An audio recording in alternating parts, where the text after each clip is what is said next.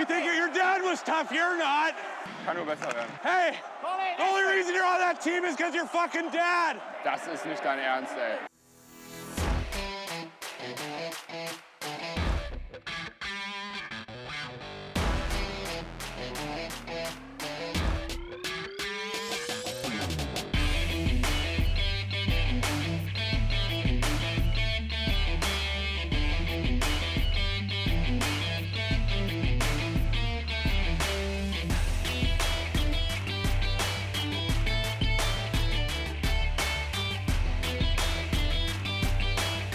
Es ist Montagabend, Viertel nach zehn. Hier ist Trash Talk, der DEG-Podcast, Folge 79.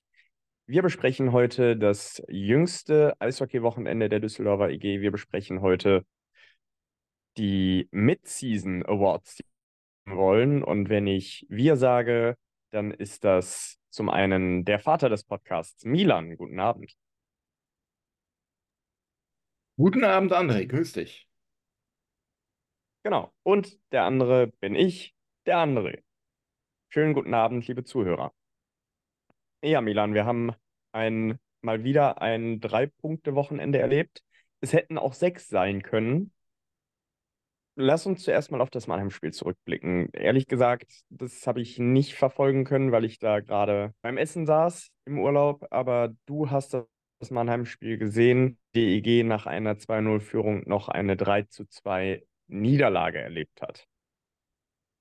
Ja, das ist richtig. Die DEG hat ungefähr eine halbe Stunde lang ein nahezu perfektes Auswärtsspiel gemacht, hat defensiv relativ sicher gestanden, ähm, soweit man das in dieser Saison über die DEG sagen kann, hat vorne zwei Chancen genutzt, führte dann 2 zu 0 in Mannheim.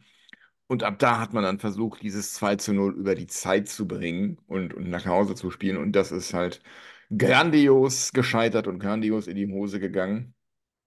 Weil, ähm, ja, man ab, da, ab dem 2-0 eigentlich ähm, sich nur noch nach hinten zurückgezogen hat und versucht hat, äh, ähm, ja, den, den Bus zu parken. Das Problem ist, man hat keinen Bus ähm, sondern vielleicht eher einen, einen kleinen Smart oder so. Und ähm, dann stehen da die Verteidiger Spalier, wenn Mannheims Godet da durchgeht wie ein heißes Messer durch Butter. Und äh, dann steht es nur noch 2-1 und das Spiel kippt völlig. Und man, man, entweder man schafft es dann nicht mehr mental, den Schalter wieder umzulegen. Auf jeden Fall ähm, mit, mit dann immer weiter im Spielverlauf konnte man sehen, wie es kippt und dann fiel der Ausgleich und ähm, spätestens da war klar, dass es keinen einzigen Punkt aus Mannheim geben wird. Dass es dann ausgerechnet Daniel Fischbuch ist, den Siegtreffer für die Adler macht. Ähm, nach, ich glaube, fünf sieglosen Spielen oder fünf Niederlagen in Serie waren es. Ähm, das ist dann halt so eine Geschichte, wie es sie halt im Sport nur gibt. Pardon. Ähm, ja, ne, aber unterm Strich eine auf 60 Minuten gesehen nicht unverdiente Niederlage in Mannheim. Die aber in der Art, wie sie zu, zustande gekommen ist, natürlich sehr, sehr bitter und unnötig war. Und Ja, ähm, ehrlich damit gesagt, hat, das ist dann, ja. damit, damit hat man dann halt ähm, nach diesem ähm, achterbahnartigen Heimspielsieg gegen Schwenningen am Freitag vor einer Woche ähm, die beiden Sechs-Punkte-Spiele, die man hatte, auswärts in Frankfurt, auswärts in Mannheim, beide mit recht unspektakulären Leistungen verloren. Und ähm, es wären Spiele gewesen, hätte man die gewonnen, dann hätte man ähm, den Rückstand nach oben auf Platz 10 wieder verbessern, wieder, wieder etwas verringern können, wäre man ein Stückchen näher dran gekommen, aber so ähm, scheint sich tatsächlich zu bewahrheiten, dass diese Mannschaft einfach nicht besser ist als Platz 11 bis 14. Jetzt haben wir natürlich die Möglichkeit und vorgreifen, es gegen Frankfurt am nächsten Wochenende und in Frankfurt besser zu machen. Aber lass uns zunächst mal auf das Iserlohn-Spiel blicken, das wir beide gestern erleben durften. Durften oder mussten? Ich, ja, ich, ich bin mir selber noch nicht ganz sicher. Also, also hat die DEG wirklich gutes Eishockey Iserlohn keinen Raum gelassen. Und phasenweise war die DEG erschreckend passiv gegen das doch definitiv schwächste Team der Liga. Und ich bin, also ich finde drei Punkte und also das war genau ein 1-0-Spiel. Ähm, wir haben zwei Torhüter gesehen, finde ich, die ein gutes Spiel gemacht haben. Henrik Haukeland noch etwas stärker als Kevin Reich, der auch das ein oder andere Mal den Papst in der Tasche hatte. Aber ansonsten geht, geht das 1 zu 0 klar, war nicht schön. Iserlohn gibt sich immer viel Mühe gegen uns. So, aber wichtige drei Punkte, um einmal aus der Abstiegszone rauszubleiben und vor allen Dingen irgendwie noch an Platz 10 dran zu bleiben. Äh, ja, aber also war nichts für Feinschmecker, oder Milan? Äh, nee, das war nichts für Eishockey-Ästheten, ganz ehrlich nicht. Das war, man hat es auch an der Stimmung gemerkt, ähm, eher ähm, ganz, ganz biedere Hausmannskost. Ähm, ich muss sagen, ich war auch ähm, recht enttäuscht von der Zuschauerzahl. Keine 7000 Zuschauer. Ähm, fand ich, fand ich auch schade. Ähm, können wir vielleicht später nochmal drüber reden, woran das vielleicht liegen könnte. Ich habe da so ein, zwei Thesen, die ich gerne einmal diskutieren würde. Ähm, ansonsten, ähm, ja, das 1 zu 0 geht schon in Ordnung. Es war meiner Meinung nach in der einen oder anderen Situation schon ein bisschen Glück dabei. Ähm, vor allem im zweiten Drittel gab es eine, eine ganz lange Phase.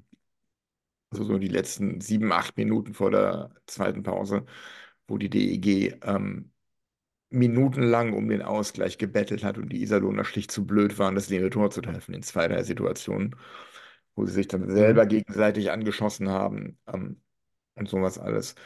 Ähm, dazu kam dann noch das zwischenzeitliche 2 zu 0, das vermeintliche, das dann nicht gegeben wurde, aus für mich noch immer nicht nachvollziehbaren Gründen. Für mich war es noch immer ein völlig reguläres Tor. Und ähm, ja, ab da war dann ein Knick drin und irgendwie ist es dann halt so zu Ende geplätschert, ohne irgendwie was, was Spektakuläres bei der Geschichte. Ja, aber das ist ja auch mal, äh, also kann ja auch mal sein.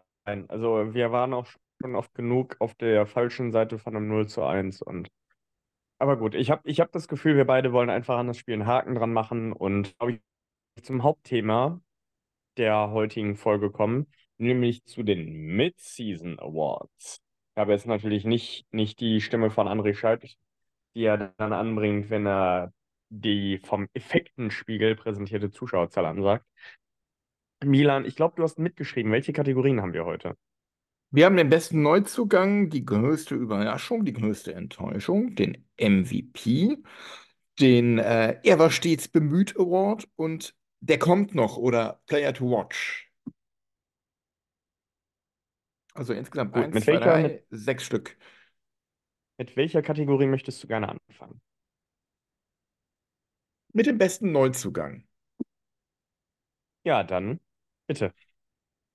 Ja, dann, äh, unter dem Eindruck der letzten Wochen muss ich sagen, das ist mit Abstand Phil Varone, ähm, der jetzt so langsam in der Liga ins Rollen kommt und wo ich ähm, inzwischen sagen muss, auch wenn ich im Sommer noch gesagt habe, ich hätte ihn aufgrund seiner Russland-Vergangenheit nicht verpflichtet, wenn die Möglichkeit besteht, ihn zu verlängern, dann bitte machen.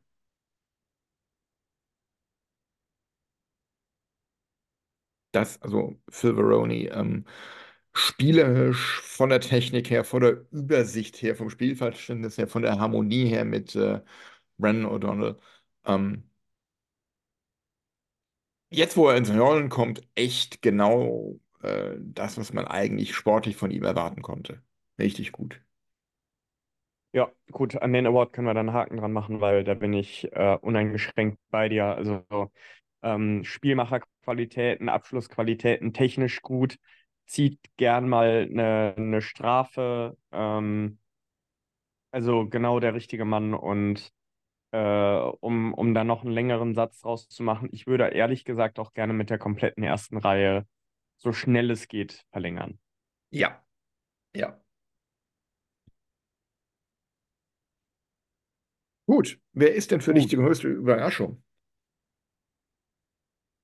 Mm, Die größte Überraschung, Im positiven Sinne. Ja, im, die größte positive Überraschung dieses Jahr ist ehrlich gesagt Moritz Wirth. Ich sag dir auch warum. Ja, Hat da bin ich jetzt gespannt. in, sech- hat jetzt in 26 Spielen äh, immerhin sieben Punkte gemacht, äh, hat einiges an Eiszeit. Ich glaube tatsächlich, dass er eher als Reihe 3 Verteidiger eingeplant war, als als Reihe 2 Verteidiger. Und fällt relativ selten. Ich meine, man darf nicht vergessen, er ist auch, auch noch einigermaßen jung mit 24. Ähm, fällt relativ selten durch irgendwelche ähm, unvernünftigen Aktionen auf. So, ähm, deswegen ähm, arbeitet, glaube ich, auch ganz gut an seinem Abschluss, hat auch, hat auch einen ganz guten Hammer, finde ich. Also das Tor gegen Berlin war, war schon mal ziemlich geil. Ähm, macht eigentlich eine sehr gewissenhafte Arbeit. Und ähm, ja, also man muss natürlich auch die Saison in Relation stellen, aber Moritz Wirth macht einfach den nächsten Schritt, den man von ihm erwartet hat. Und deswegen für mich eine, eine absolut positive Überraschung. Also ich glaube, von ihm ist nicht so viel gefordert worden, wie er jetzt bringt. Ähm, klar, er hat wie alle anderen auch ab und zu mal, äh, dass er, dass ihm der Puck verspringt oder dass, dass äh, ein Pass nicht gelingt, aber das, ähm, da bin ich jetzt am Anfang noch irgendwie bereit, das zu verzeihen, weil bei ihm die Fehlerquote doch relativ gering ist. Und er macht das halt auch immer mit Einsatz wett und hat tatsächlich, glaube ich, auch ein ganz gutes taktisches Gespür. Also jetzt gestern gegen Iserlohn ist er zum Beispiel bei einem Fastbreak auch mitgelaufen, hat dann äh, leider den One-Timer ein bisschen versemmelt, aber ähm, nee, also da bin ich wirklich, bin ich wirklich zufrieden mit der Verpflichtung. Okay. Meine Überraschung ist, äh, muss ich jetzt überlegen, also wirklich positiv überraschen tut mich da keiner. Aber wenn ich wirklich einen nehmen muss oder soll, um die, um die Kategorie nicht unbesetzt zu lassen, da ist es, glaube ich, tatsächlich Koen Oliszewski, der mehr bringt, als ich ihm zugetraut hätte. Gleichwohl halte ich immer noch die Ausländerlizenz für verschenkt. Aber ähm, er gewinnt Bullies und das ist mehr als äh, so manch anderer gestandener Spieler in der Mannschaft macht. Ja, wobei wir natürlich auch sehr darauf angewiesen sind, weil unsere Bully-Quote ja eine helle Katastrophe ist. Das ist richtig, ja. Und ähm, wenn du nichts dagegen hast, würde ich dann gleich zur Enttäuschung ähm, übergleiten. Ähm, das ist für mich Mhm. Akta. Ähm, wir hatten ihn ja bei uns im, im Spielerporträt so ein bisschen als den weißen Berg, ähm, den, den Fels in der Brandung ähm, interpretiert und das ist er für mich überhaupt nicht leider. Er ist für mich eher der Bruder Leichtfuß auf Kufen. Ähm, sehr fahrig, sehr viele Sloppy Plays, sehr viele Fehlpässe und Stockfehler und irgendwie wirkt er für mich überhaupt nicht angekommen. Es ist für einen erfahrenen Spieler seiner Klasse jetzt mit 900 DEL spielen, da passieren ihm so viele Leichtsinnsfehler, die ihm eigentlich nicht passieren dürften. Und daher ähm, ist er für mich bisher unter vielen Enttäuschungen im Kader. Da würde ich auch unsere Young Guns im Moment nennen mit äh, ähm, Borsecki, Blank und Eham. Ähm, ist für mich äh, Sinan Akta leider im Moment die größte Enttäuschung. Ja, da, also du leitest perfekt zu meiner Nominierung über. Das sind nämlich tatsächlich unsere drei Jungen, Eham, Blank, Bosetzky. Bosetzky, wenn ich das richtig gesehen habe, ohne Punkte. Blank jetzt derer sieben und Eham steht jetzt bei drei. So, das heißt, die drei Jungs haben zusammen ähm, zehn Punkte in 26 Spielen, beziehungsweise wenn du es dann, wenn du es dann aufaddierst, äh, beziehungsweise jetzt 28 Spiele, äh, Josef Ehren war zwar nicht dabei, das heißt, es sind 54.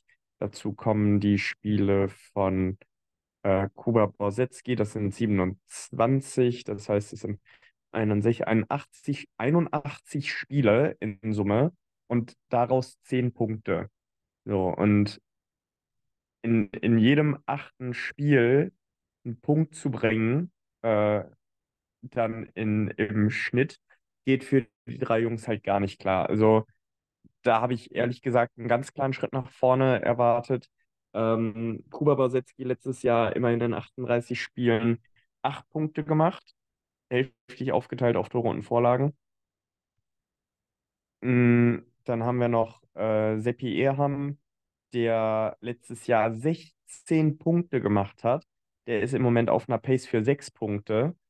Also da, da habe ich mir deutlich mehr erwartet, wenngleich natürlich die Jungs, glaube ich, auch unter dem Hin und Her bei den Trainern bes- besonders gelitten haben. Obwohl ja, meine ich, Alex Barter, ich, ich weiß gar nicht, wer für die Offensive zuständig war äh, von den Co-Trainern, aber Vater. oh, und das ist, ähm, das ist mir ehrlich gesagt zu wenig. Ähm, also wir, wir haben ja so ein bisschen den designierten Nachfolger gesucht für, für Eder und den, den auch so ein bisschen den Nachfolger gesucht eigentlich für ein Fischbuch, einen, der halt, sagen wir, zumindest mal 40 Punkte in der Saison liefern kann. Ne? Ähm, Mhm. aber also ich, ich sehe bei vielen der Jungs gute Anlagen, tatsächlich spielerisch bei Blank noch am ehesten, was die Zweikämpfe betrifft, bei Eham noch am ehesten, aber das ist mir einfach zu wenig. Also und da, da bin ich echt enttäuscht von. Ich hatte wirklich gehofft, dass die drei Jungs zünden, dass du die vielleicht auch zusammen in eine dritte Reihe stellen kannst, aber es ähm, geht leider vorne und hinten nicht auf. Ja, sehe ich ganz genauso. Und man, man sieht halt auch, wie sie immer weniger Eiszeit pro Spiel kriegen und dann irgendwie äh, verbocken sie, machen sie einen Fehler und dann noch weniger Eiszeit. Und irgendwie sind die in so einem, in so einer Abwärtsspirale gefangen. Und es, es funktioniert halt bei ihnen leider nicht. Das finde ich sehr, sehr schade, weil ähm, die haben mir letzte Saison sehr viel Spaß gemacht. Ja, Ja, hoffen wir für die drei Jungs, die ich alle drei sehr schätze und wahnsinnig gerne bei der DEG sehe, dass sie die Kurve nochmal kriegen diese Saison. So, Most Valuable Player. Wie definierst du diesen Award? Ist es der wertvollste Spieler im Sinne, es ist der beste Spieler oder ist es der Spieler, der die Mannschaft als Ganzes besser macht? das ist für mich der Spieler, der dir äh, am ehesten Spiele alleine gewinnt und das auch in schöner Regelmäßigkeit tut. Ja gut, dann äh, dürften wir da, glaube ich, beide den gleichen stehen haben. Also ich bin bei einem Torwart. Ich auch. Gut, dann sind wir uns einig. Ja. Wenngleich, wir, wir hatten es in der letzten Folge gesagt, ab und zu, es dürfen auch mal andere Leute gefeiert werden. Aber Äh, ja, Nee, gestern, haben wir nicht, haben wir gestern, nicht. Haben wir nicht, weil äh, wir haben darüber gesprochen ähm, nach dem Schwenningen-Spiel.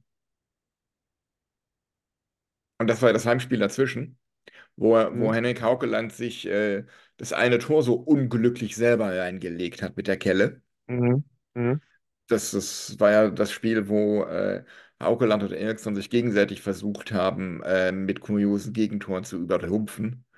hm, Nachdem sie, das hast du von der Tribüne aus gesehen, schon bei den Starting Six sich einen äh, heißen Stare-Down-Contest geliefert haben.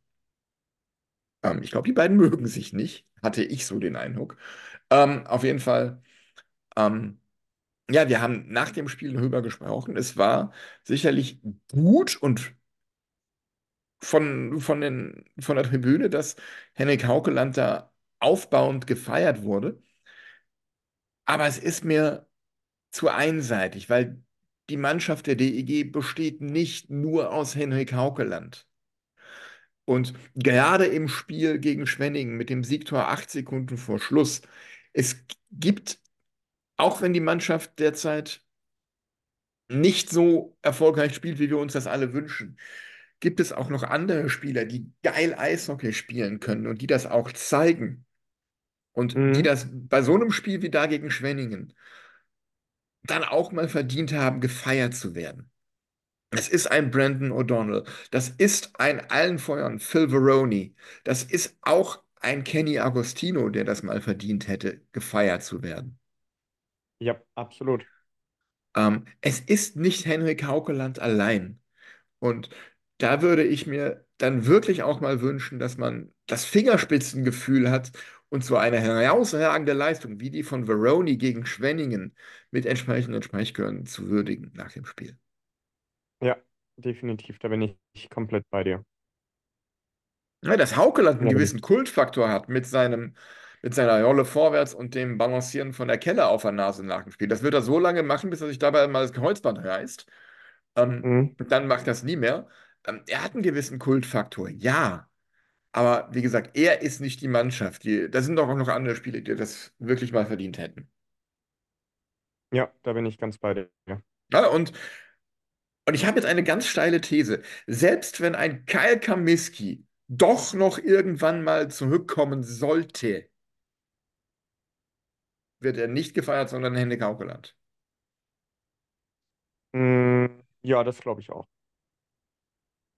Das glaube ich auch. Gut. Äh, er war stets bemüht. Wen hast du da? Mm, ja, stets bemüht ist für, hm, da, da kannst du fast ja eine Mannschaft nehmen. Ähm, Das, das stimmt. Also diesen, diesen Award möchte ich nicht so verstanden wissen, dass die anderen sich nicht bemühen. Ich glaube, das Bemühen und den Willen kann man ihnen nicht absprechen. Oder nur also, in, in wenigen Spielen, glaube ich. Wenn also überhaupt. ich, ich habe da einen Verteidiger und einen Stürmer. Ich habe da Olli Mebus und Alex Blank. Das sind für mich die stets Bemühten. Okay, ich habe einen Stürmer. Nämlich? Unseren Kapitän. Äh, Ach ja, ja, okay, das Thema. Ähm, nee, aus anderer Sicht. Ich muss mir nur mal eben die Statistiken aufmachen. Einen Moment. Einen Moment.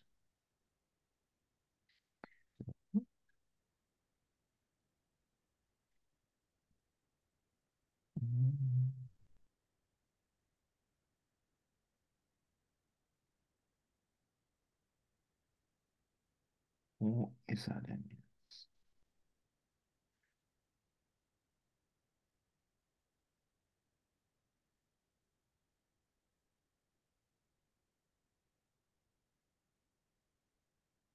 Wieso sehe ich ihn denn jetzt nicht da? So. Mm,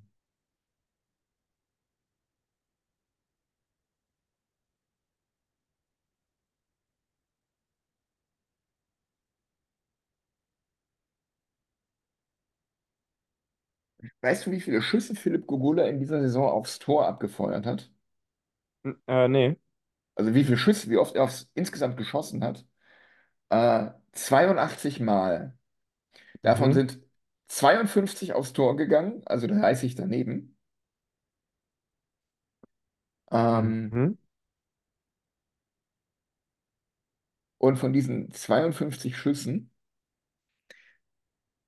sind 48 gehalten worden. Er bemüht sich ohne Ende. Und ich hätte mich auch wahnsinnig gefreut für ihn, wenn er, wenn das Tor, das er da gemacht hat, zum 2-0 gestern, wenn es ge gezählt hätte. Er bemüht sich ohne Ende, aber es ist alles brotlose Kunst bei ihm. Und es tut mir wahnsinnig leid für ihn. Und genau das ist das, was ich meinte in der letzten Folge, als ich gesagt habe, dass er für mich so wirkt, als, ja, würde er dieses C auf der Brust als eine Belastung empfinden, so nach dem Motto, ich bin hier Kapitän, ich muss vorangehen, ich muss allein den Karren aus dem Dreck ziehen. Und dass er dadurch halt so verkrampft und es auf Biegen und Brechen versuchen will. Das ist so mein Gefühl. Und ähm, ich Ja, will ihm ich, das, das, das, das Bemühen gar nicht absprechen. Ähm, aber es ist halt leider, leider sehr brotlose Kunst bei ihm im Moment. Ja, ich, ich glaube, ihm, ihm fehlen auch äh, die richtigen Nebenleute. Also für mich ist die, die Reihe, in der er spielt, mit Oliszewski und Clark, mh, eigentlich eine gute Reihe, aber ich habe das Gefühl, die Chemie stimmt nicht so ganz. Mhm. Ähm, ich glaube, du hast da zwei Spielmacher drin und äh, ich glaube, das ist ein Spielmacher zu viel. Du brauchst Ja. eigentlich immer so eine, ähm, brauchst eigentlich immer eine ausgeglichene Reihe. So, dass einer, einer der rackert, äh, einer der das Spiel macht, einer der scored. So, das hast du in der ersten Reihe. Agostino ist der Zweikämpfer, Veroni ist der Spielmacher und O'Donnell ist der Scorer. Du hast ähm, ja in der Reihe eigentlich mit Gogula und Clark zwei Spielmacher und äh, einen Scorer. Und ich glaube, das ist der Grund, weswegen das nicht funktioniert. Mhm. Wie würdest du die Reihen denn umstellen? Was würdest du versuchen? Ja, das ist, das ist tatsächlich eine sehr gute Frage. Ähm, ich würde wahrscheinlich äh, tatsächlich äh, Seppi Eham in die Reihe packen, anstelle von, ähm, ja, ehrlicherweise Gogula im Moment, weil äh, Eham dann die Zweikämpfe führen kann und Gogula kann dann eventuell so ein, ähm, so ein, ja, ich, ich wüsste jetzt gar nicht mehr, gar nicht mal wen unbedingt, aber ähm, Gogula könnte dann eventuell eine, eine andere Leihe, äh, eine andere Reihe, ähm, könnte in einer anderen Reihe Spielmacher sein. Mhm. Wäre ein Versuch wert, tatsächlich, ja. Ein oder du Versuch wert. kannst, ähm, oder du kannst halt Svensson hochholen anstelle von Gogula. Ähm, oder anstelle von Clark tatsächlich auch, ähm, weil Svensson auch ein sehr guter Zweikämpfer ist. Also es gibt, es gibt da mehrere Möglichkeiten, aber Ich finde, Svensson ähm, gefällt mir in den letzten Spielen ausgesprochen gut. Ich finde ihn sehr auffällig, muss ich sagen. äh, ja, auch im Positiven auffällig. Ich meine, Svensson ist ein super Spieler, ne? Also wenn der Körper da mitspielen würde, glaube ich nicht, dass er äh, in der DEL beziehungsweise alleine bei der DEG spielen würde. Das ist tatsächlich unser Glück, dass er halt auch gerne mal äh, 10 bis 20 Spiele in der Saison verpasst. Ja. Wobei, diese Saison bisher noch Ich nicht, glaube ne? tatsächlich. Ja, hm, ich will es halt jetzt auch nicht verschreien. Genau. Der Typ hat genug Seuche gehabt. Ja. Ja, also es ist ein Genuss, ihm beim, beim Schlittschuhlaufen zuzusehen. Er ist, ich habe den Eindruck, er ist diese Saison auch schneller als in den Jahren zuvor. Mhm. Ähm, ich, ich hatte die letzten Jahre schon den Eindruck, dass er nach Kyle Comiskey unser bester Schlittschuhläufer war. Ähm, aber was er da teilweise an Tempo reinbringt, auch an Übersicht und Hockey-IQ, das ist in dieser Saison, wo er fit ist und, und bisher von Verletzungen weitgehend verschont geblieben ist. Ich glaube, er hatte einmal eine Grippe oder sowas.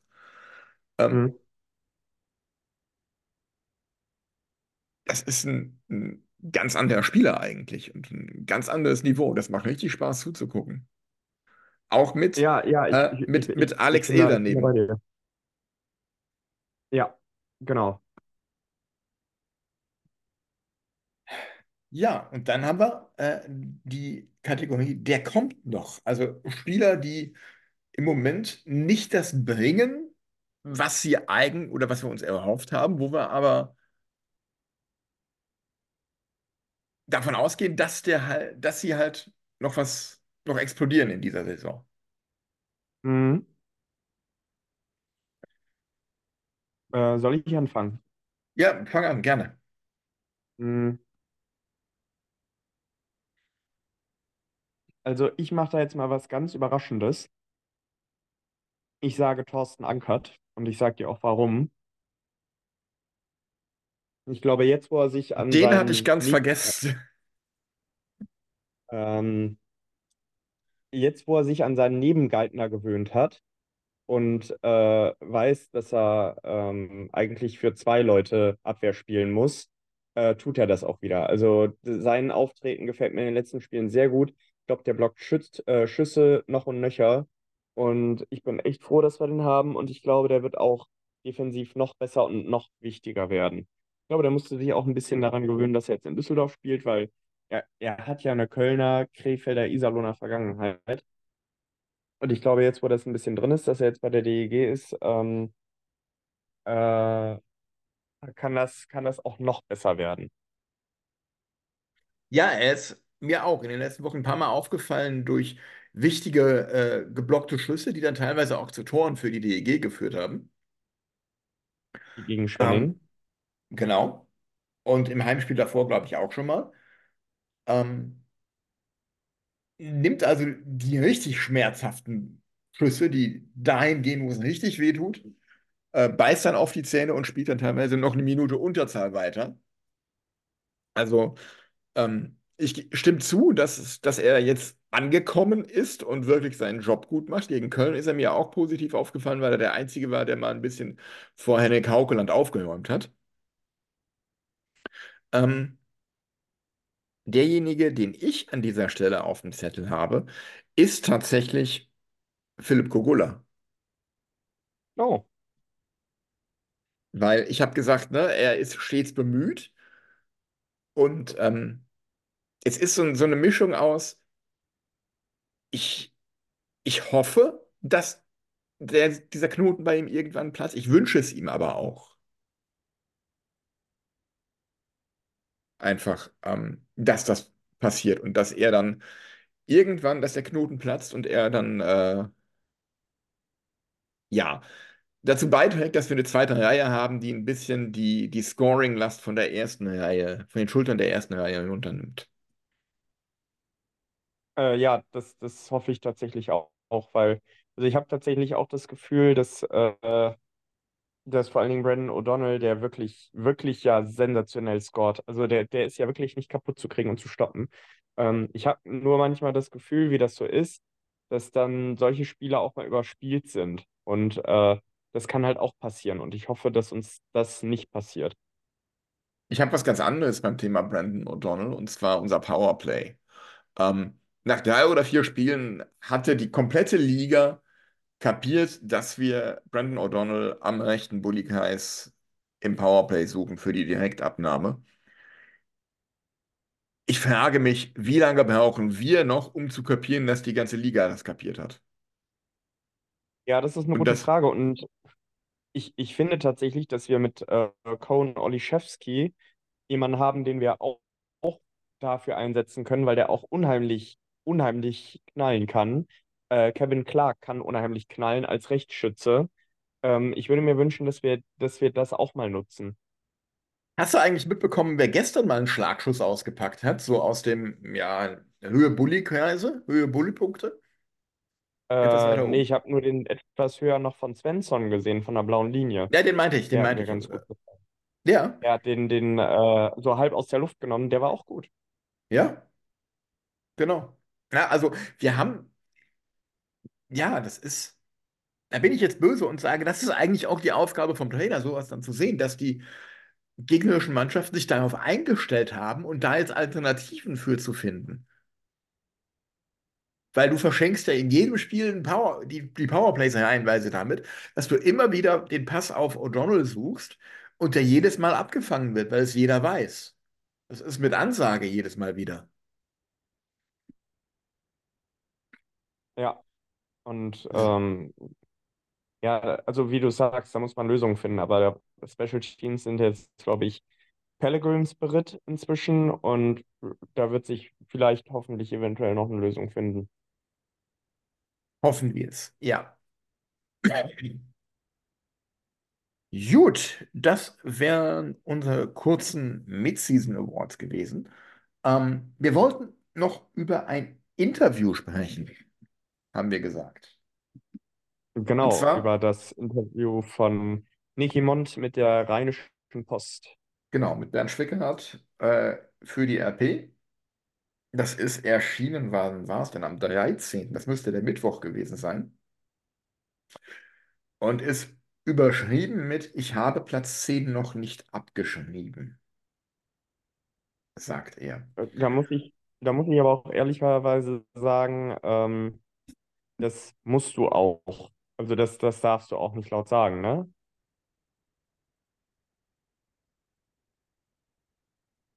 Ganz ehrlich, mich nervt es, dieses Gerede von Platz 10. Mir persönlich wäre es lieber, man würde sich gerade machen und ehrlich sagen und hinstellen, Leute, wir sind im Abstiegskampf.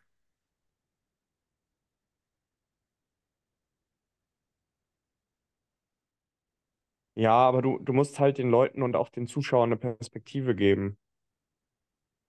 Also du kannst jetzt nicht sagen, ja, äh, vor allen Dingen, vor allen Dingen, das ähm, fällt auch auf die Mannschaft zurück, wenn du irgendwann, wenn du irgendwann ähm, halt die, die, die, äh, die Abstiegsränge sicher verlassen hast, dann, ähm, ja, dann, dann zockst du ja für nichts mehr eigentlich. So, und das, das finde ich auch relativ gefährlich und deswegen, ich finde es gut, dass wir, ähm, dass wir weiterhin sagen, wir, wir versuchen unser Saisonziel irgendwie zu erreichen. Also, Mhm. Wie gesagt, also ich, ich würde mir wünschen, dass man da ein bisschen ehrlicher wäre in der Kommunikation und sagen würde, wir sind im Abstiegskampf und wir brauchen dafür einen Hexenkessel. Wir brauchen jeden Mann in der Halle für den Kampf gegen den Abstieg, damit wir irgendwie da unten rauskommen. Und ähm, darauf wollte ich vorhin hinaus, als ich sagte, dass ich die Zuschauerzahl gestern enttäuschend war. 6.800, glaube ich, waren es gegen Iserlohn an einem Sonntagabend vor Weihnachten. Und ich bin ganz ehrlich, ich fand es erschreckend wenig. Und meine Meinung ist, Gegner, Tabellenkonstellation, Wochentag, ähm, Jahreszeit, alles unter 10.000 ist für mich da erschreckend.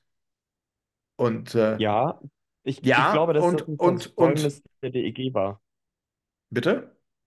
Ich glaube, dass das ein Versäumnis der DEG und der Medien mal wieder war, weil äh, ich denke, sowohl Antenne Düsseldorf als auch die Rheinische Post könnten das Thema, dass das äh, ja tatsächlich ein Kellerduell ist und ein wichtiger Spiel auch ist, äh, könntest du viel prominenter anbringen. Ja, ne, und was ich, was ich sagen, worauf ich hinaus wollte, wäre, so ein Spiel, relativ regional nah, Abstiegsduell, also, also Kellerduell, an einem Sonntagabend. In Augsburg hättest du da 12.000 Leute gehabt, die, die da rein wollen. Lass die gegen Nürnberg oder gegen Ingolstadt oder Straubing so ein Spiel haben oder gegen München, ähm, wo es dann immer im Bereich el Platz 11 bis 14 geht und die Hütte brennt. Ne? Da gehen, glaube ich, 7.000 rein und wenn sie könnten, würden sie 15.000 Karten verkaufen. Ja, wie gesagt, ich würde mir, ich würde mir wünschen, dass, ähm, dass das in Düsseldorf dann ein bisschen prominenter angebracht wird. Ähm, aber jetzt muss man auch sagen, es war in den letzten Wochen wirklich viel los. Fortuna hat äh, hat im Pokal gespielt, dann kommt jetzt wieder Fortuna für alle, äh, dann hat die DEG so viele Spiele. Ähm, die jetzt, gut, die Football-Saison ist jetzt auch schon zwei, ein, zwei Monate her. Dann, dann kommt jetzt aber bald die Handball-Europameisterschaft oder ist eine Weltmeisterschaft. Ich, ich schmeiße das immer durcheinander. Ganz schrecklich. Ist ein, ist ein gerades Jahr, könnte eine Europameisterschaft, aber der Hund drauf. Also, ähm, es, es ist wirklich viel los und äh, da kann man so ein DEG-Spiel auch mal übersehen.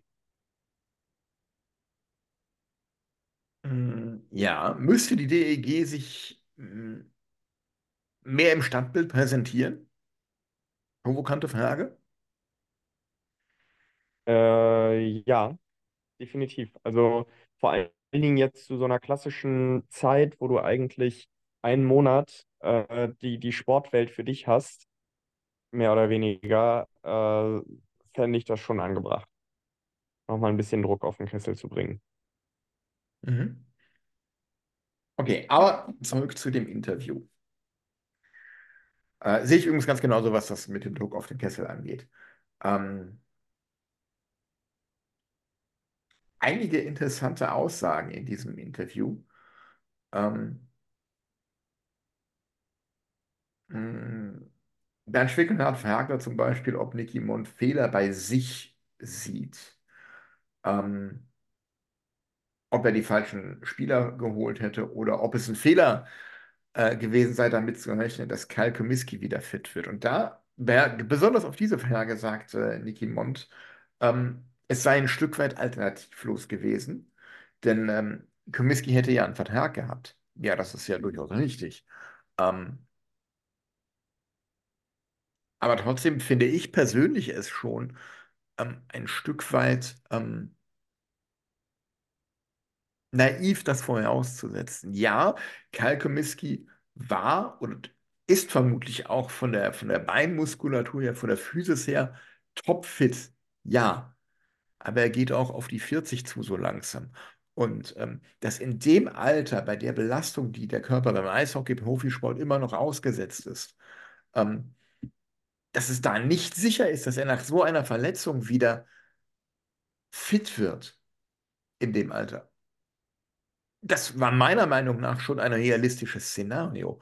Und da hätte man meiner Meinung nach, ähm, vielleicht ist das auch was, was bei mir aus dem Beruflichen heraus äh, kommt, eher sagen sollen, wir gehen das Risiko nicht ein, wir planen nicht mit ihm, sondern wir gucken, dass wir für ihn, für diese eine Ausländerstelle in der Verteidigung, einen gleichwertigen Ersatz bekommen oder, ob, oder wir vielleicht einen Kusa oder einen Jerwin halten. Und wenn er dann doch wieder fit ist und zurückkommen sollte, dann ist er halt on top als Bonusspieler. Dann haben wir ein bisschen mehr Mhm. Variabilität hinten drin. Ähm, aber sich blind darauf zu verlassen, dass er kommt, dass er wieder fit ist, nur weil er im März schon die ersten Schritte wieder auf dem Eis gemacht hat, ähm, halte ich persönlich für blauäugig, muss ich sagen. Und, ähm, und riskant und ähm, ja, ähm, er sagt zwar auch, ähm, Moment, ich muss es nochmal aufmachen eben. Ähm,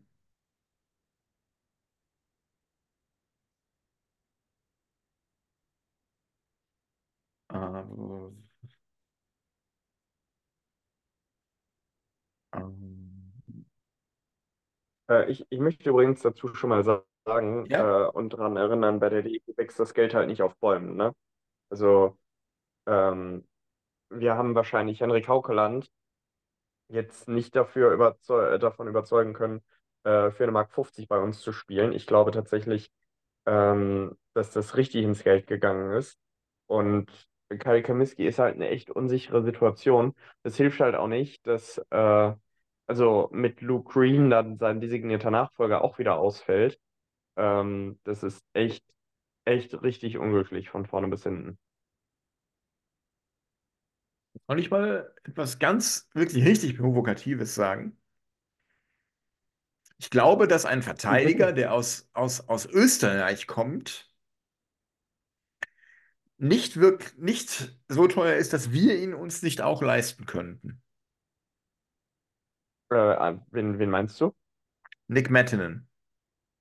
Mhm. Mhm. Jetzt weiß ich nicht, was Nick Mettenen für eine Saison vorher in der Ebel gespielt hat, aber je nachdem, was er für eine Saison gespielt hat, gibt es ja auch eigentlich Nachfrage, ne? Und ist das Angebot und Nachfrage. Es gibt einen Nick Mettenen, aber mehrere Vereine, die ihn wollen.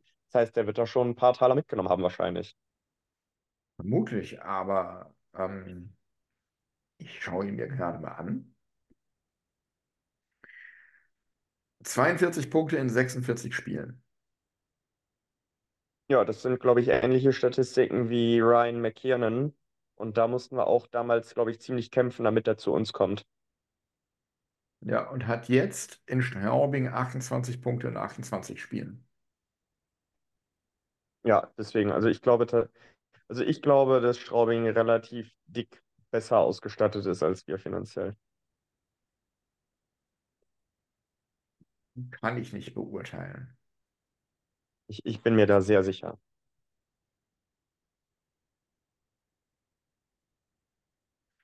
Okay, aber ähm, gehen wir mal wieder zurück zu Nicky Mond und seinem Interview.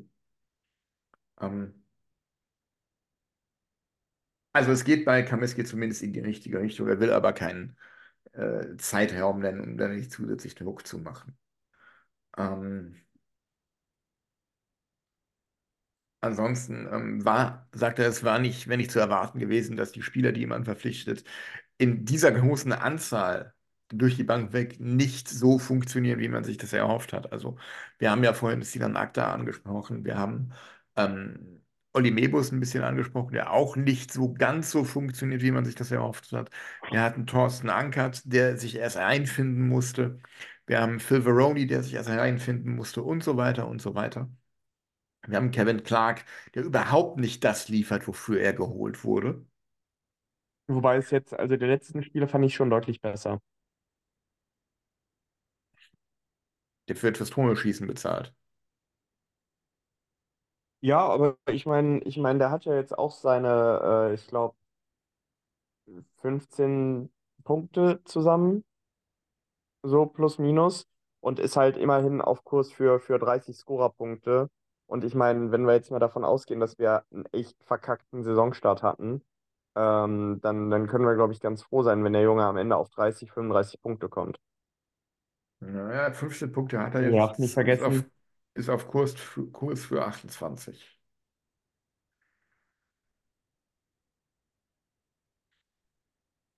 Ähm, ja, äh, dann geht es in dem Interview halt noch ein bisschen um Thomas Dolak, ähm, dass der ja unter den Hook stand und dass er an ihm festgehalten hat und all sowas. Und ähm, was ich übrigens, was ich übrigens richtig fand, weil für mich war tatsächlich in der Gesamtkonstellation Thomas Solak das allerärmste Schwein, ne? Der hat, äh, der war bisher in Anführungsstrichen nur Co-Trainer und bekommt halt zwei ähm, blutjunge Co-Trainer an die Seite gestellt. Mit Daniel Kreuzer und Alex Barter. Und äh, da ist es, also da kann ich es durchaus verstehen, dass das vielleicht auch nicht so gut geklappt hat. Und ähm, da haben wir ein bisschen darunter gelitten, für meine Begriffe, dass wir äh, eine, eine Budgetentscheidung auf den Trainerposten auch haben. So, und ähm, das hat uns für meinen Geschmack den Saisonstart gekostet. Und wir können halt froh sein, dass Mike Pellegrin da ist. okay. Hm. Hm.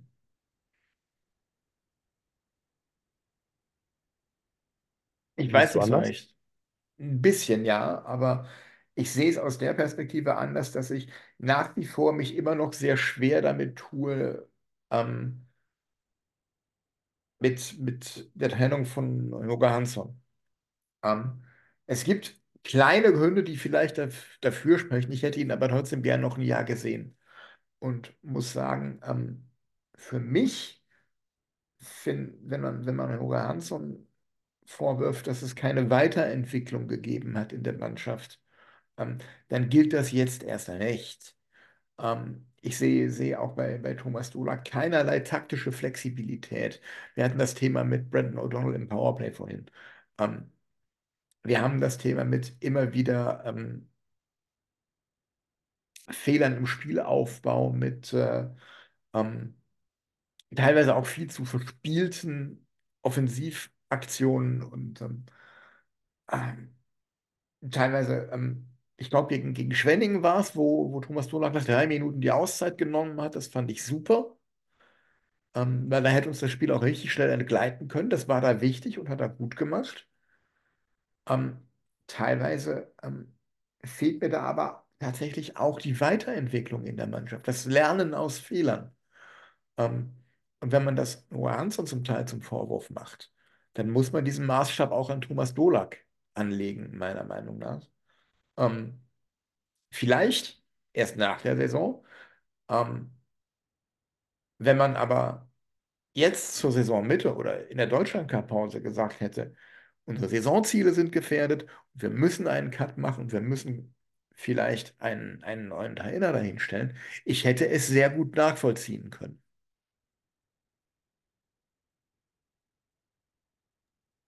Ich sag's mal so. Hm, Also ich tue mich da ein bisschen schwer mit, weil ich, also ich finde, wir hatten den Cut mit der Entlassung von Daniel Kreuzer. Hm, Und ich finde, wir hätten nicht zwingend den Trainer rausschmeißen müssen, offensichtlich. Ähm, Thomas Dolak hat einzelne Spiele mit der Mannschaft gut gemacht. Für mich ist er, wie gesagt, das ärmste Schwein in der DEG. Also von allen, die da, die da in, äh, im, im Verein beziehungsweise in der GmbH sind, ist er für mich der Gelackmeierte, der, der den schwarzen Peter kassiert hat. Weil er mit einer Mannschaft, ähm, die aus ähm, einigen Helden besteht, aber auch aus ein bisschen Füllmasse besteht. So ehrlich muss man auch sein, ne? Ja. Soll er jetzt auf einmal einen Halbfinalisten zaubern, äh, was ein Trainer nicht hinbekommen hat, der erfahren, erfahrener ist als Dolak. Ähm, und, also, aber abgesehen davon, äh, Milan, ich bin bei dir. Ich finde, also ich habe ja damals schon gesagt, ich finde die Hansson-Entlassung völlig, völlig falsch. Ähm, klar, Haukeland gewinnt uns im Alleingang Spiele, aber Haukeland ähm, wird auch dafür bezahlt, ne? Und du könntest jetzt natürlich einen anderen Torwart, einen mittelmäßigen Torwart haben und hättest dann woanders die Kohle. Ähm, dann sagst du wieder, warum gewinnt uns der Torwart keine Spiele? Ja, ähm, wenn du nicht unendlich Budget hast, einen Tod musst du sterben. Und ähm, ja, oder mehrere in dem Fall. So, und einer ist, dass du ein bisschen Füllmasse im Kader hast. Der andere ist, dass du ein nicht ganz erfahrenes Trainerteam hast. Und ähm, ja, dann, dann, also die Frage ist, willst du dann irgendwann dein Budget überziehen, nur um Saisonziel zu erreichen? Oder ähm, versuchst du mit, mit möglichst geringfügigen Mitteln ähm, noch, noch zu retten, was zu retten ist? Und sind wir mal ehrlich, im ersten Schritt ging es ja erstmal darum, sich aus der Abstiegszone zu lösen, was, also wir können jederzeit noch absteigen, ne? Darf man halt auch nicht vergessen. Ja, ja. So, und ähm, ja, aber tatsächlich für mich bleibt, bleibt dies, das Verfehlen der Saisonziele eher an Nicky Mond hängen als Ja, das an auf jeden Thomas Fall. Dolak. Das auf jeden Fall. So, und ähm, da, da gehört halt auch natürlich ein bisschen Pech mit dazu. Brandon O'Donnell hat die ersten 16 Spiele gefehlt, Kyle Comiskey fehlt, sein Stephen Vertreter McAuley. Steve McAuley, wobei den würde ich tatsächlich ein bisschen ausklammern vor dem Hintergrund, dass er die Saisonvorbereitung ja mehr oder weniger verpasst hat. Ähm, ja, aber Ja, stimmt. es, also es, es, es ist nicht, nicht einfach. Aber lass uns, lass uns vielleicht im Interview noch ein bisschen weitergehen. Ähm, Ja. Mm, Da geht es dann halt ähm, noch weiter darum, ähm, dass es immer noch dieselben Baustellen gibt, äh, Über- und Unterzahlspiel, Bullies, ähm, Zweikampfschwäche. Ähm, und die Frage, ob das nicht auch Schuld des Trainers sei. Ähm, und ähm, da sagt man ganz klar, dass er die Trainer durchaus schon in der Pflicht sieht, ähm, diese Dinge anzugehen und zu verbessern. Und daran würde im Training auch gearbeitet. Aber es sei dann die Pflicht der Spieler, das im Spiel auch umzusetzen. Ähm, das ist so ein bisschen sowas. Der Trainer kann nicht aufs Eis gehen und die Tore selber schießen oder die Bullies gewinnen für die Mannschaft. Das müssen die Spieler schon selber tun. Und da hat er durchaus recht. Ähm, aber trotzdem, ähm, ja, äh, es ist halt für mich zum einen diese taktische Unflexibilität und zum anderen, ähm, dass teilweise werden Angriffe überhastet vorgetragen, dass sie unpräzise werden. Teilweise werden aber andererseits dann gute Konterchancen verschleppt. Und manchmal verstehe ich es aber auch nicht. Gestern im zweiten Drittel gab es eine Szene, da standen zwei Isa, hat- hatte Iserlohn den Puck und zwei, die beiden Verteidiger standen beide hinter der eigenen Torlinie und haben den Puck gehalten, weil ihre Stürmer wechseln wollten. Mhm. Und dann stand die DEG da, die drei DEG-Stürmer standen in einer Reihe an der Iserlohner blauen Linie und die Verteidiger standen an der eigenen blauen Linie.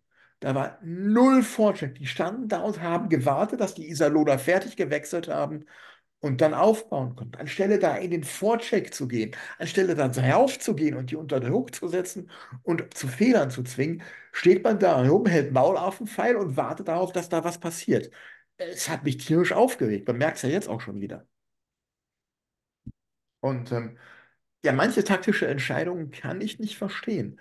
Und ähm, ja, du sagst, ähm, das ist alles den, den Budgetrestriktionen geschuldet. Wir haben aber auch einen, einen ähm, geschäftsführenden Hauptgesellschafter, der sich hinstellt und sagt, er möchte jede Saison eine sportliche Weiterentwicklung auf dem Eis sehen. Das bedeutet nicht, wir müssen ins Halbfinale kommen in dieser Saison. Das bedeutet für mich aber ähm, mindestens ein Tabellenplatz besser als in der Vorsaison im, im, in der A-Plus-Tabelle. Das bedeutet für mich, Saisonziel Ja, aber, aber, ist Platz 6.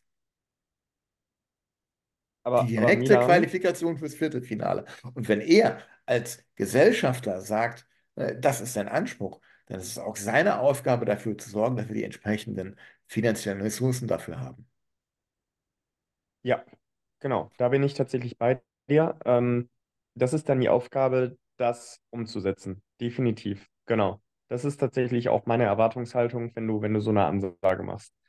Ähm, aber Ja, Milan, ein und dann, dann muss er halt auch, auch dann Ja, bereit sein, das Geld dafür zur Verfügung zu stellen, dass ähm, es dann eben kein Cone Olszewski wird, sondern ein Jaden Descheno oder so zum Beispiel. mm, ich, ich möchte noch einen Punkt anbringen. Sportliche Weiterentwicklung, ja, aber du, du gehst hier, du gehst hier jetzt davon aus, äh, Ceteris paribus, sprich, alle anderen entwickeln sich entweder gleich mit dir oder entsprechend weniger. So, aber was ist denn, wenn ein Verein auf einmal finanzielle Mittel auftut oder über sein Budget hinausgeht und sich dann viel, viel mehr verstärkt und äh, dadurch so ein bisschen die, die Logik sprengt, weil ähm, die, die Vereine können ja in der DEL auch Sprünge machen. Wir haben das ja bei Straubing gesehen. Die waren ja sehr lange irgendwie irrelevant. Dann haben sie so ein bisschen Mittelfeld gezockt und jetzt spielen sie oben mit. So, Schau dir Schwenningen an. Oder Schwenning dieses Jahr, absolut. So, Wobei, und Schwenningen ist meiner Meinung nach ein Sonderfall an der Stelle, weil ich, es ist meine Meinung, Schwenningen ist zu Hause besonders stark, weil Steve Walker und seine Mannschaft es auf eine wahnsinnig geschickte Art und Weise schaffen, sich die kleine Eisfläche, die in Schwenningen, die ja kleiner ist als in den anderen Hallen, zum eigenen Vorteil zunutze zu machen. ja, das, Das äh, schaffen das sie wie, tatsächlich auch. Das, das machen sie richtig, richtig gut. Ja? Ja, Und die genau. sind zu Hause echt unfassbar unangenehm zu spielen. Ähm, sind zu Hause wahnsinnig schwer zu schlagen, weil die halt auch ähm, so eine enge, laute Halle da haben. Und ähm, ich habe jetzt, wenn die DEG mal nicht gespielt hat, ähm, habe ich da mal reingeguckt, regelmäßig. Und es macht Spaß zuzugucken, weil die da aufgrund der Art und Weise, wie sie mit dieser kleinen Eisfläche umgehen, da jeden Gegner mehr oder weniger dominieren. Und das ist echt beeindruckend. Ja, und das ist tatsächlich eine Frage dessen, äh, was du aufs Eis bringen kannst durch Trainer und Spieler. Und ähm, Ja, für mich war es eine Frage der Zeit, bis das, bis das endlich mal passiert. Ich meine, ich glaube, im Fußball, das war ja lange so, dass Freiburg irgendwie ein kürzeres Feld hatte äh, oder ein schmaleres Feld, als das sonst der, der kürzer, Bundesliga-Standard kürzer war. im Und Dreisamstadion, genau. äh, genau, und das, das äh, war ja für, für Freiburg damals auch ein Vorteil. Und wenn eine Mannschaft das, das sich zunutze machen kann, ist das auf jeden Fall ein Vorteil. Ähm, ja, und jetzt hat Schwenning mal den Kader, der das, der das aufs Eis bringen kann. Ja, was mich aber dabei ähm, beeindruckt ist, ähm, sie, sie bringen das aufs Eis, auch wenn ihre beiden nominell besten Stürmer, nämlich die beiden Spink-Brüder, verletzt sind. Es macht keinen Unterschied. Du siehst es auf dem Eis nicht. Da geht dann ein, ein Hungerecker, springt dann in die Bresche, der einen riesen Schritt gemacht hat diese Saison für mich und, und scored. Und ähm, ähm, wie hieß der andere Vogel da, der mir so auf die Nerven gegangen ist, als die vor zwei Wochen bei uns gespielt haben? Äh, äh, Pfaffengut. Pfaffengut, danke, ja. Ne? Die beiden, die auf einmal aus dem Schatten heraustreten und sich zeigen. Und ähm, ja, das ist echt, ähm, das sind ja keine Überspieler. Die Überspieler ähm, waren halt die Spinks. Ich glaube, ähm, spielt Kenny noch da? Weil ich nehme ihn gar nicht mehr wahr. Er ist nicht mehr so Ja, dominant. nee, der, der hat auch nur so ein paar Scorerpünktchen. Ne? Also, ich sehe diesen Kader nicht so überragend, aber sie machen halt einfach viel mehr daraus, obwohl ihr ähm, Rookie-Trainer, ähm, obwohl sie einen Rookie-Trainer haben mit Steve Walker, der seine erste Saison als Headcoach macht. Und das macht er richtig gut. So, aber Ja, genug. das, ähm, du, du hast ja manchmal einfach so Trainertalente und manche haben mehr Talent als andere. Ja, das ist wahr. Ähm, gut.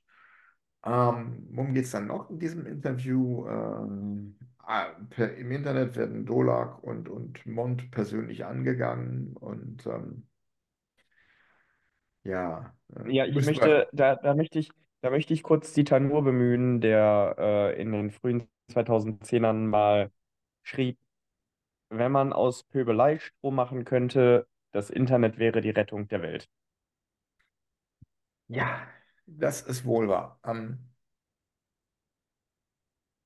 mh, ich hatte auch nichts davon. Wie gesagt, ich sehe Thomas Dolak ein bisschen kritisch, weil ich eben keine Entwicklung sehe.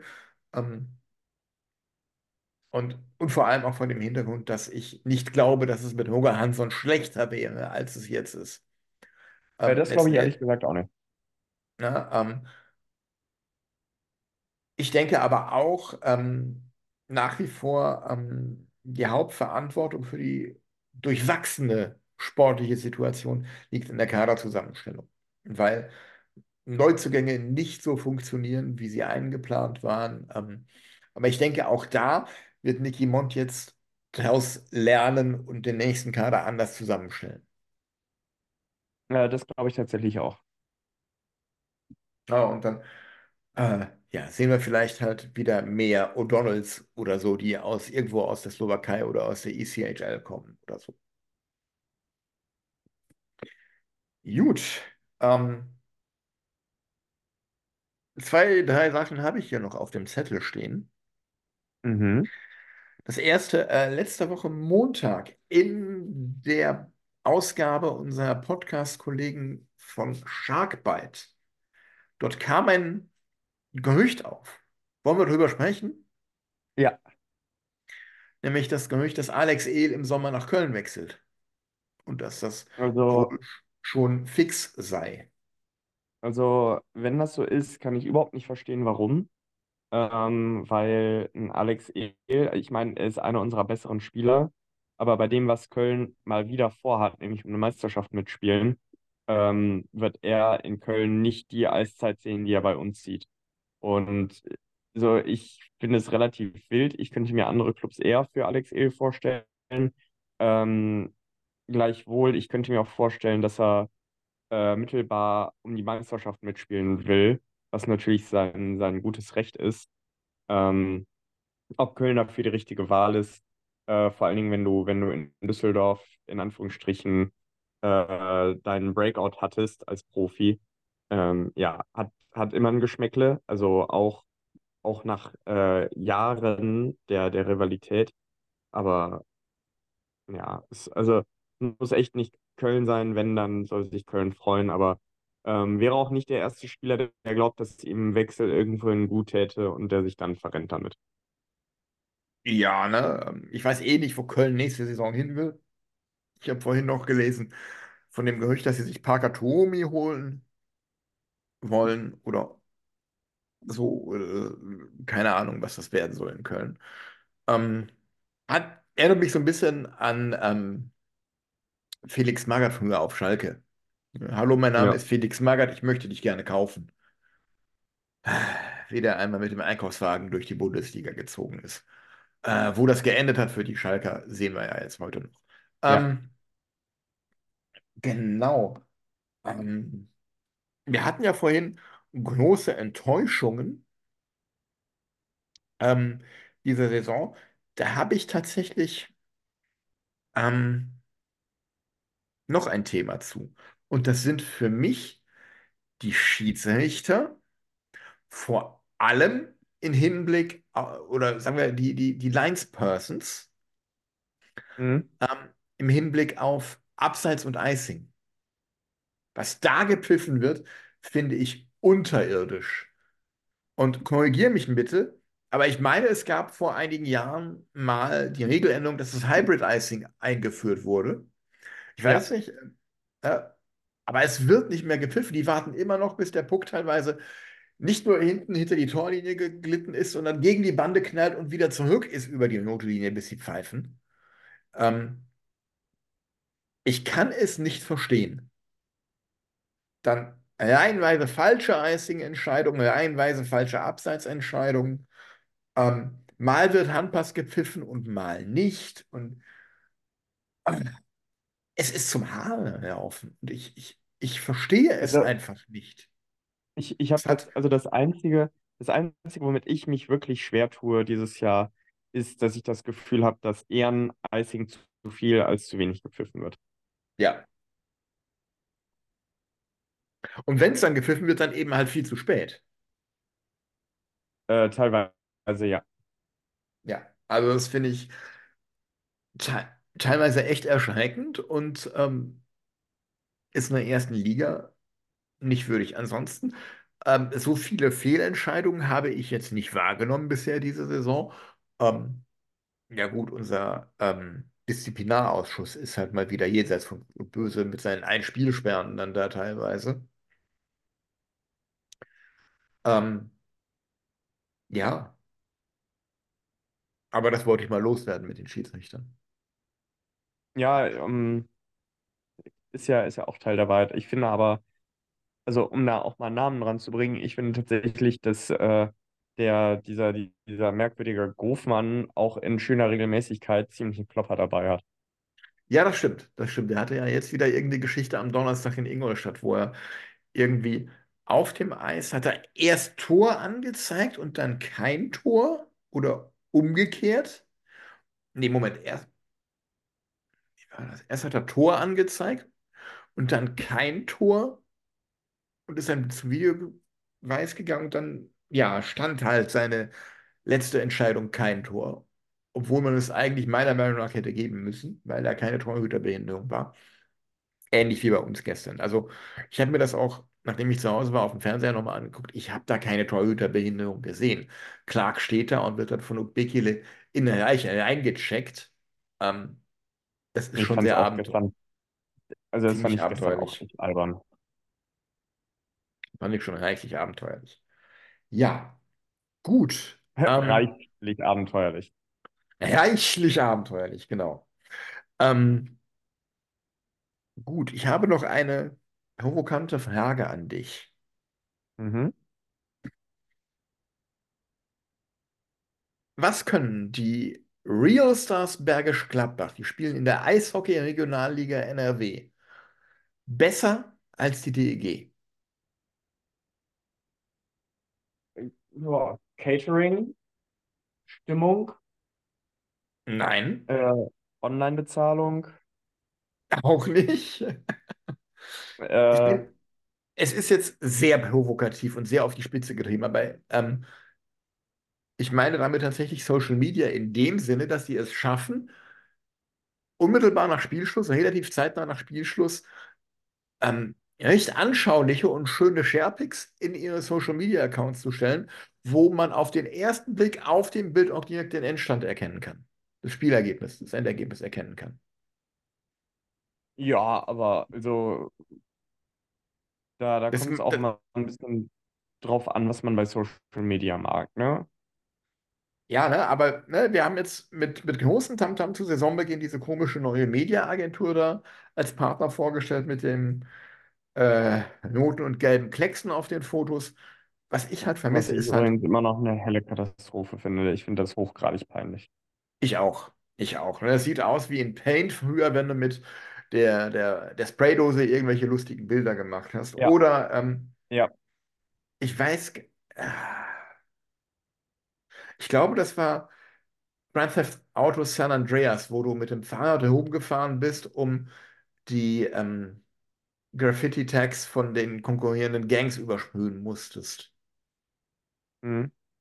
Ähm, daran erinnert es mich sehr. Es ist äh, ähm, jenseits von Gut und Böse. Ne? Und, und dann hast du da halt irgendein Foto aus dem Spiel, hast in der einen Ecke einen gelben Klecks, in der anderen Ecke einen roten Klecks und ähm, irgendwo in klein im Text unten drunter steht dann, äh, wie das Spiel ausgegangen ist. Ganz ehrlich, klatscht da bitte groß die Vereinslogos hin und die Zahlen. Schaut euch bei anderen Vereinen an, wie die das machen und kopiert das einfach. Ich finde, das ist kein Hexenwerk, es ist schnell gemacht und ähm, so lässt sich dann auch viel einfacher und schneller mal eben ähm, das Ergebnis teilen. Und ähm, ne, dann, dann sieht auch der geneigte Sportfan, der einfach nur so durch seinen Feed scrollt, viel schneller auf den ersten Blick, oh, DEG hat gewonnen oder sowas. Ja. Ja, und darum geht es schließlich, ne? Ähm, dass du auf den ersten Blick beim Durchscrollen, beim Doomscrolling auf dem Klo ähm, schnell mal eben sehen kannst, wie das Spiel dann ausgegangen ist. Und das, ähm, das schaffen die Real Stars Bergisch Gladbach, das schaffen einige andere Regionalligisten auch. Ähm, das schaffen die, D die anderen DEL-Teams auch. Und ähm, für mich ist das absolute Grundlagen-Dinge bei, bei Social Media von einem Sportverein, dass du es schaffst, deine, äh, deine Ergebnisse ähm, als Eyecatcher zu präsentieren. Und ähm, ja, da, das ärgert mich schon seit zwei, drei Jahren und äh, ich wollte es jetzt einfach mal an der Stelle angesprochen haben, weil es mir ähm, vorhin aufgefallen ist.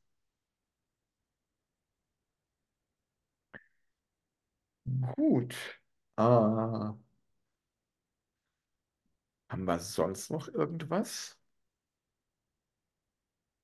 Ja, Ja, Daniel. Daniel, genau. Ja, mach du, mach du.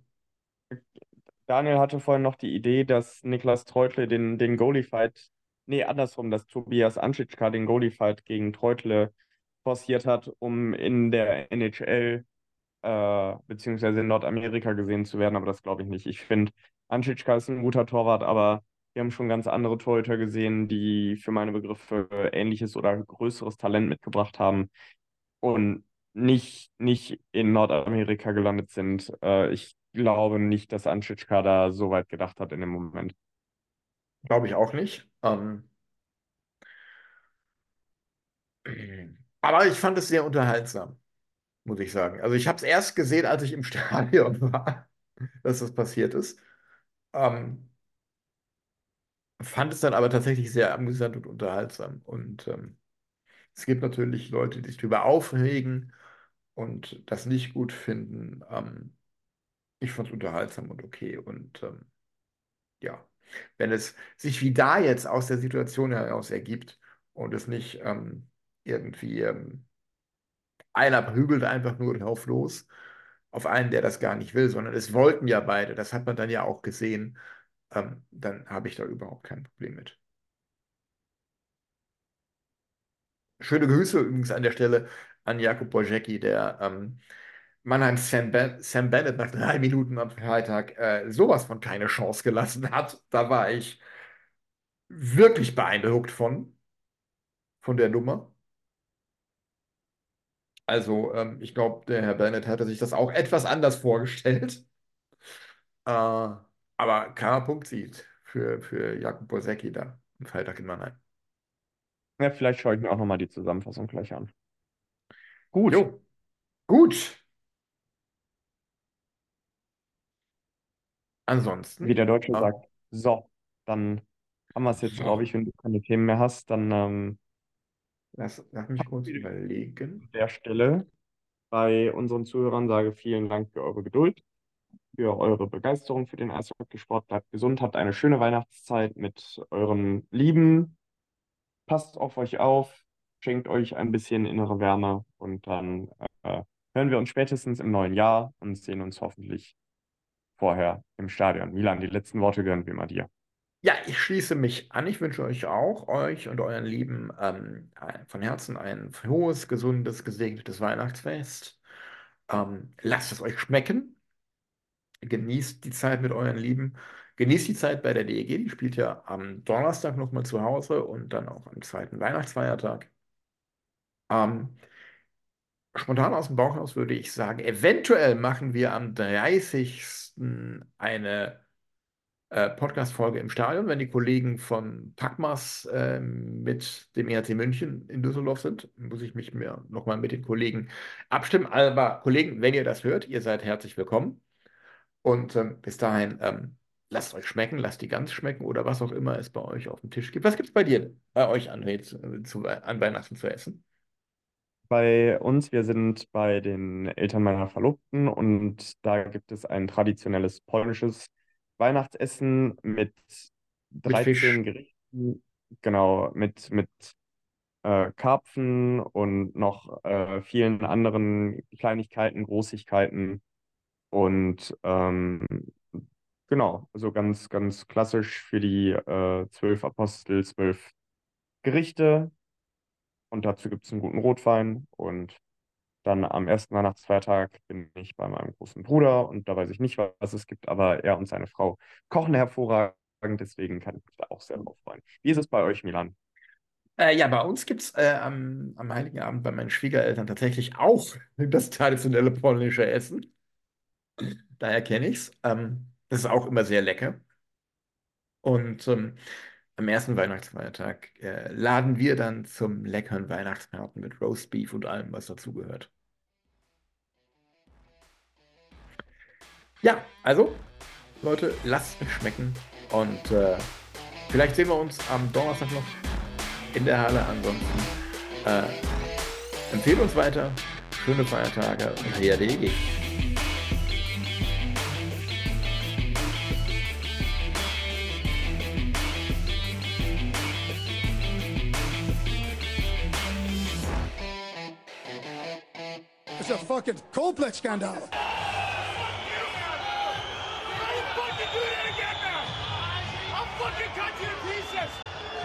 Fucking time.